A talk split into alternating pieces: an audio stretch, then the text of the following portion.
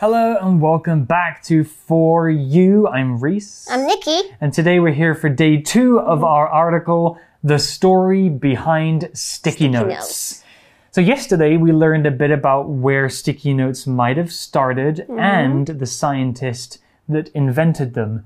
Accidentally? Mm, doctor, no, not yet. Oh yeah, he he was trying to make a tougher one, Right. but instead he made a less tougher one. Right. And he thought, I can use this, mm. right? His name was. Doctor Spencer Silver. What a cool name. Spencer Silver. Mm. So Dr. Spencer Silver has invented this kind of sticky material and he's like showing it to all of his colleagues at mm. work. He's like, look at what I made.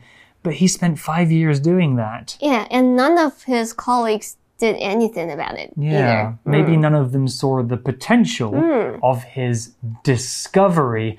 Well, hopefully today, Dr. Silver is going to be able to put his invention to good use. Spoiler alert, he will. Let's get into the article.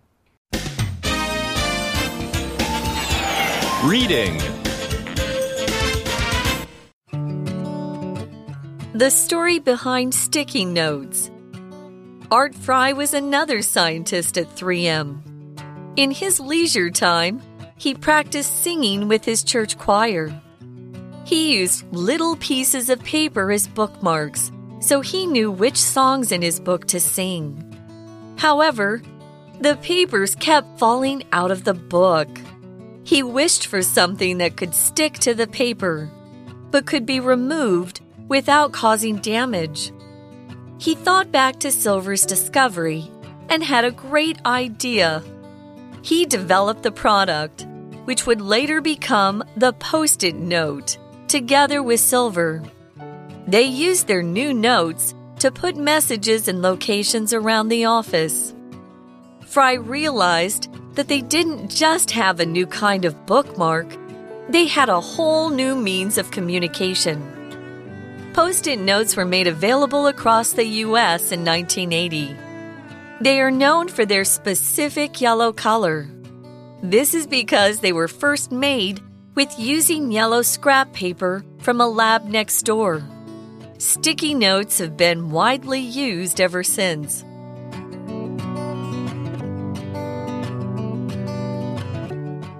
Today's article begins by introducing a new person in our story, also with an amazing name. Art Fry was another scientist at 3M. Remember, 3M is the company that Dr. Silver worked for. In his leisure time, he practiced singing with his church choir. Huh, what does that have to do with the story? Well, maybe we'll find out. Let's talk about this word leisure first. Leisure is a noun, or leisure if you're American.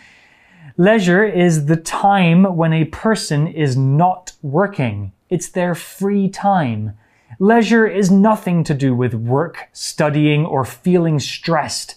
During leisure time, you can relax, chill, play games, watch movies. You can do whatever you whatever you like because it's your leisure time. Here's an example sentence.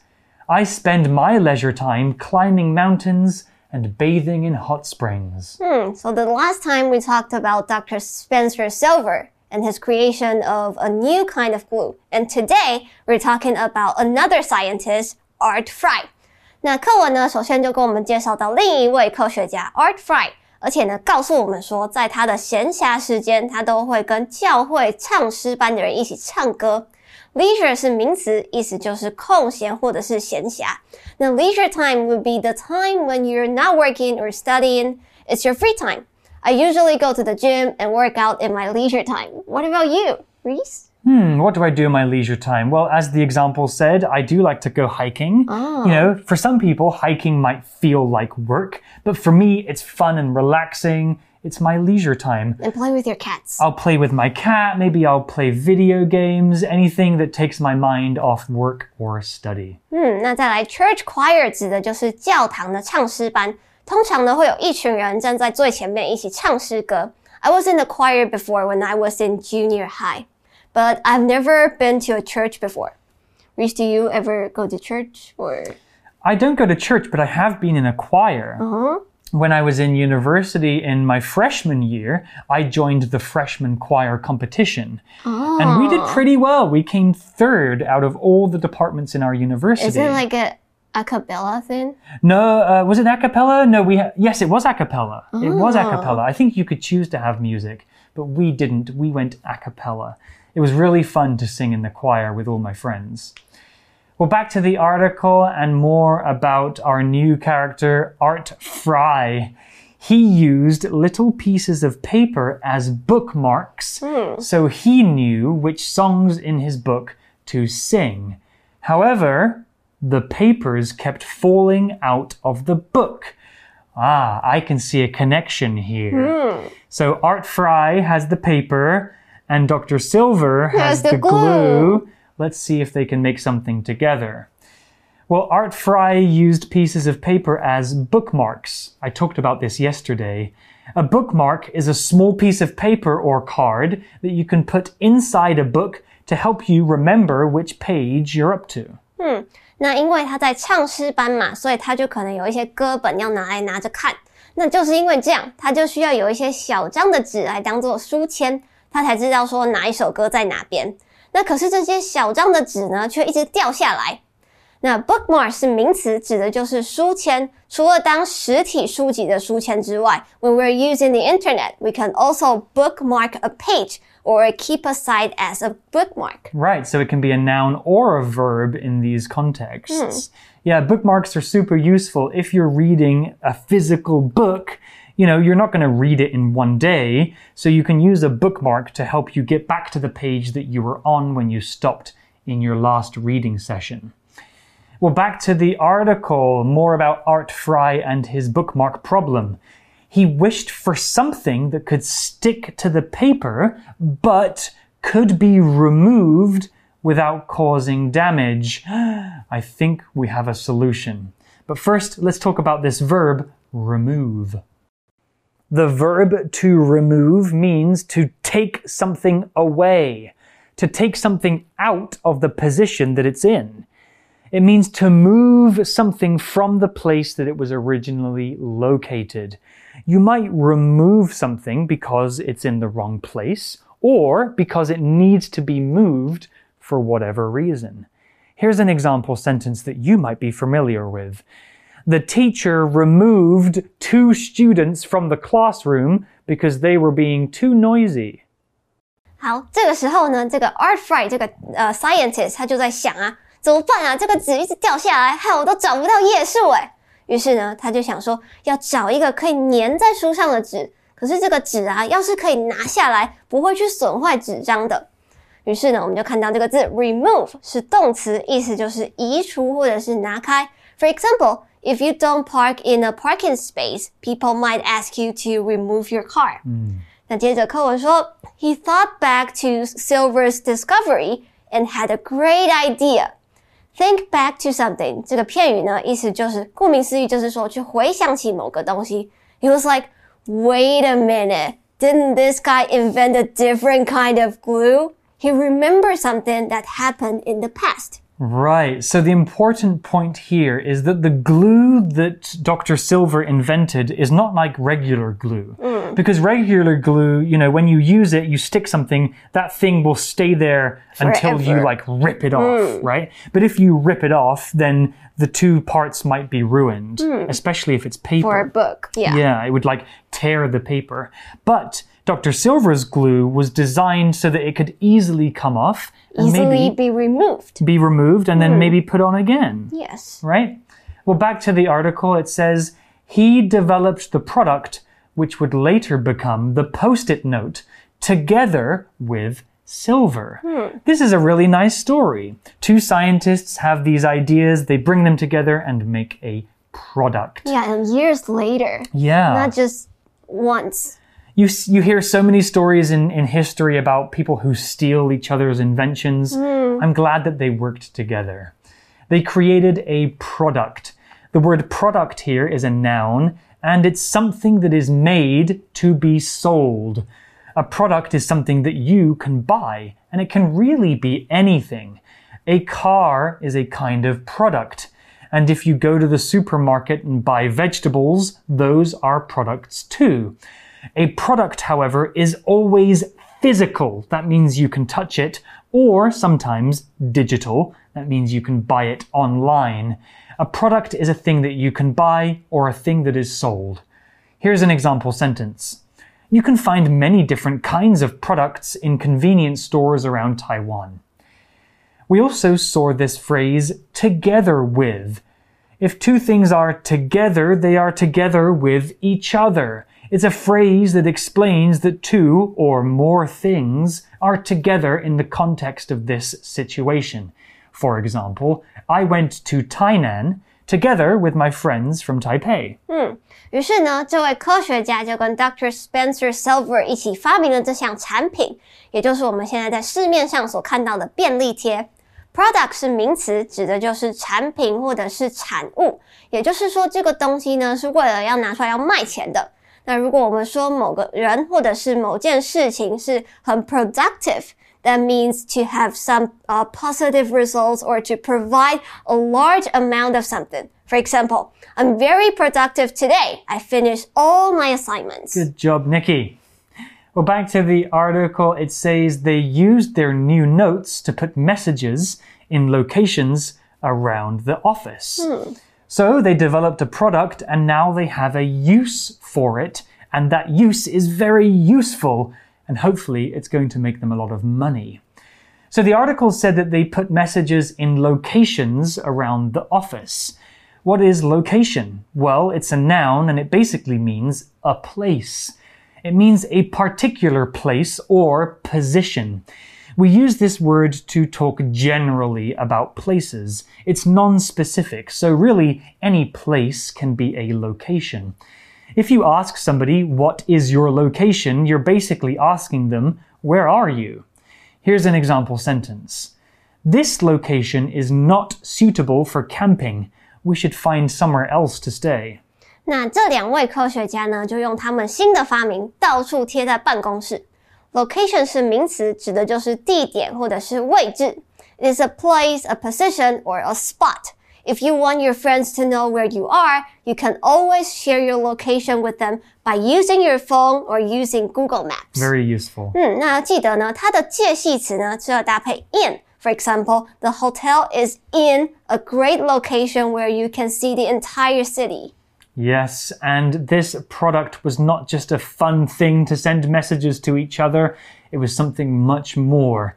The article explains Fry realized that they didn't just have a new kind of bookmark, they had a whole new means of communication. They had invented something really useful hmm. and really special. Let's talk about this word means because I'm not sure you'll know what it means. The word means here is used in a different way to what you might be used to. It's a noun here and it means a way of doing something, a method. And this particular usage of the word is always in its plural form. The means of doing something is the action or system by which a result is achieved. Here's an example. I have no means of getting to Danshui. I've already missed the last train. That sentence means I have no way or method of getting to Danshui. Another example, we need to solve this problem by other means. That means we need to find another way or method to solve this problem. Here's an example sentence. Using these means, you might be able to finish the project sooner. 于是，这位科学家 Fry 就意识到，这个发明不仅仅是书签，它是一种新的沟通方式。Means 在这里是名词，意思是手段或是方法，a method or a way of achieving something。那要注意的，虽然它有加一个 s，但是它不管是单数还是复数都要加 s 哦。那 if you say by all means, you mean that you're very willing for somebody to have something or do something. So for example, if I say, Reese, can I have all your money?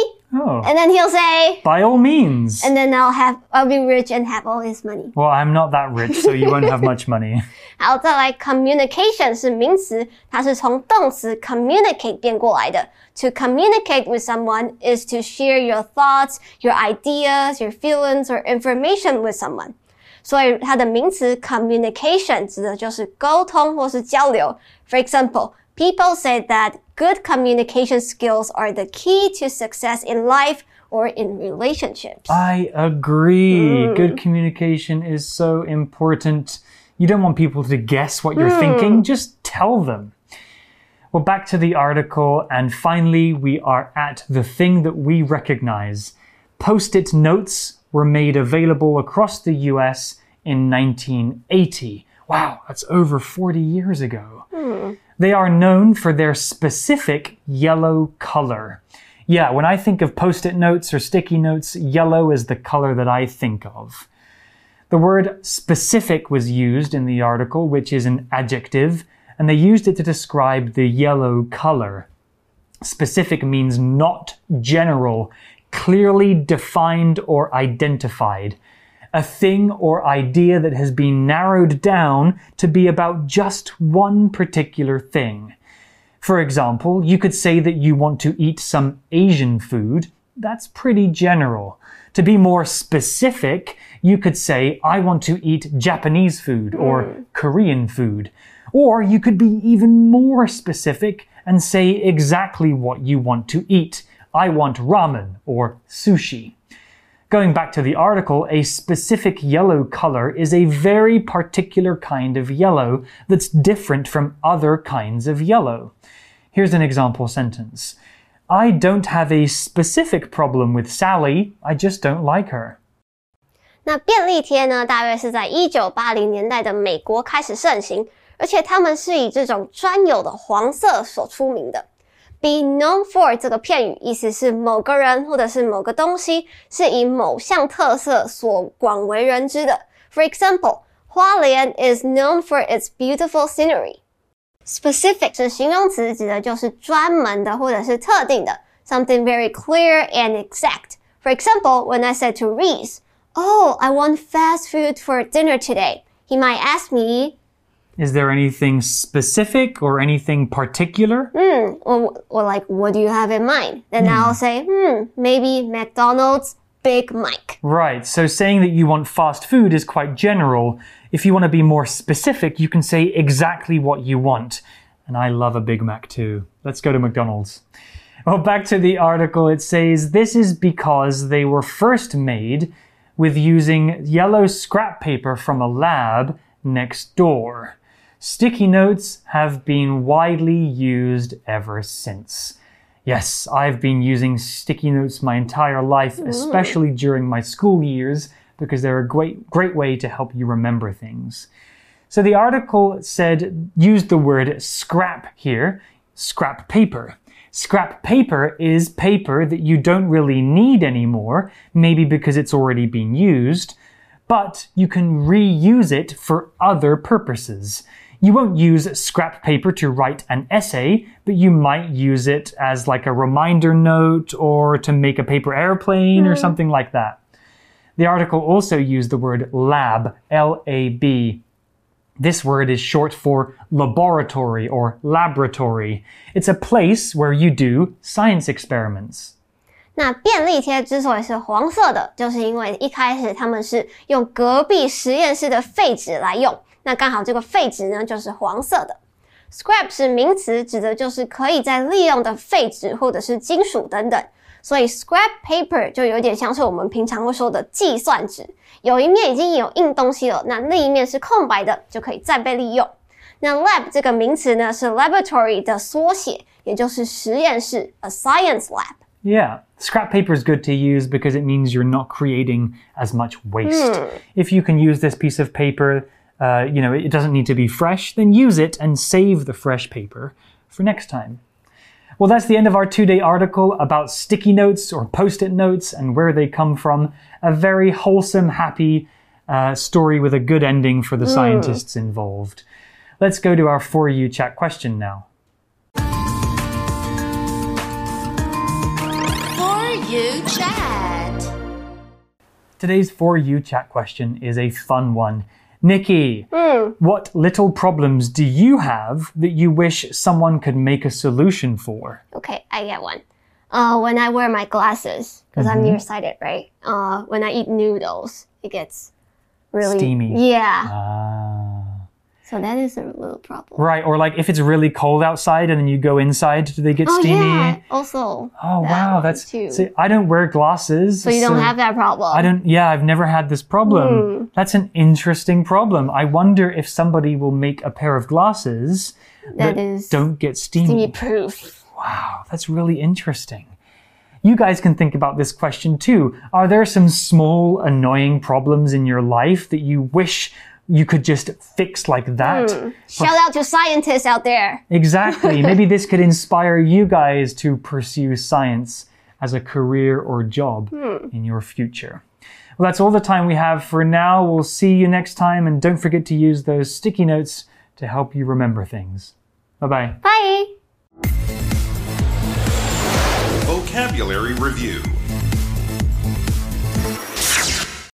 Leisure. These days, I work so many hours that I don't have the leisure to enjoy playing golf. Remove. Please remove all your food from the fridge so we can clean it. Product. Apple started as a computer company, but these days it makes other products, like watches and phones. Location. Our restaurant will move to a new location on the other side of town. Means. This computer can talk and understand speech, which gives blind people a means of using it. Specific. We can't just hire any actor for this part. There are very specific things that we're looking for, such as height and singing ability. 智慧小补帖。 Choir. Bookmark. Communication. Scrap. Lab.